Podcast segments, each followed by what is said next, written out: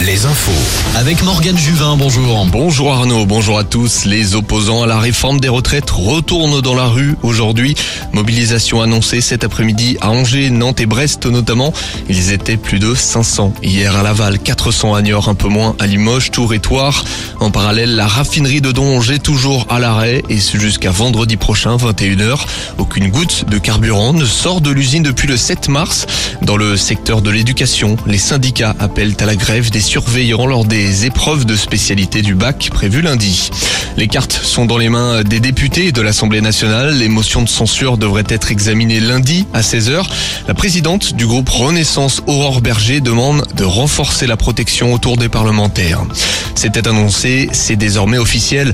La préfecture des Deux-Sèvres interdit toute manifestation et rassemblement organisé par le collectif Bassine Non Merci le week-end prochain. C'est justement ce week-end où une manifestation est prévue à Mosée-sur-le-Mignon et Sainte-Soline pour lutter contre l'implantation de grandes réserves d'eau. Hier, le porte-parole du collectif était en garde à vue à Niort. Il était entendu sur des faits commis lors de la mobilisation du 29 octobre dernier à Sainte-Soline. La 28e journée de Ligue 1 en football, il reste donc 10 matchs pour chercher le titre ou tenter de se maintenir. Le FC Nantes passe la barre des 30 points en faisant un nul hier à Lyon, un partout. Lyon qui sera l'adversaire des Nantais en demi-finale de Coupe de France le 5 avril. Avant cela, ce soir, Rangesco se déplace à Lens, six mois jour pour jour après sa dernière victoire en championnat. Espérons que cette date lui porte chance. En rugby, dernier match au tournoi des Six Nations, les Bleus reçoivent le Pays de Galles au Stade de France cet après-midi. Coup d'envoi à 15h45. L'Irlande, de son côté, pourrait remporter le Grand Chelem en cas de victoire ce soir face à l'Angleterre. Hier, nous avons vécu deux surprises en Pro D2.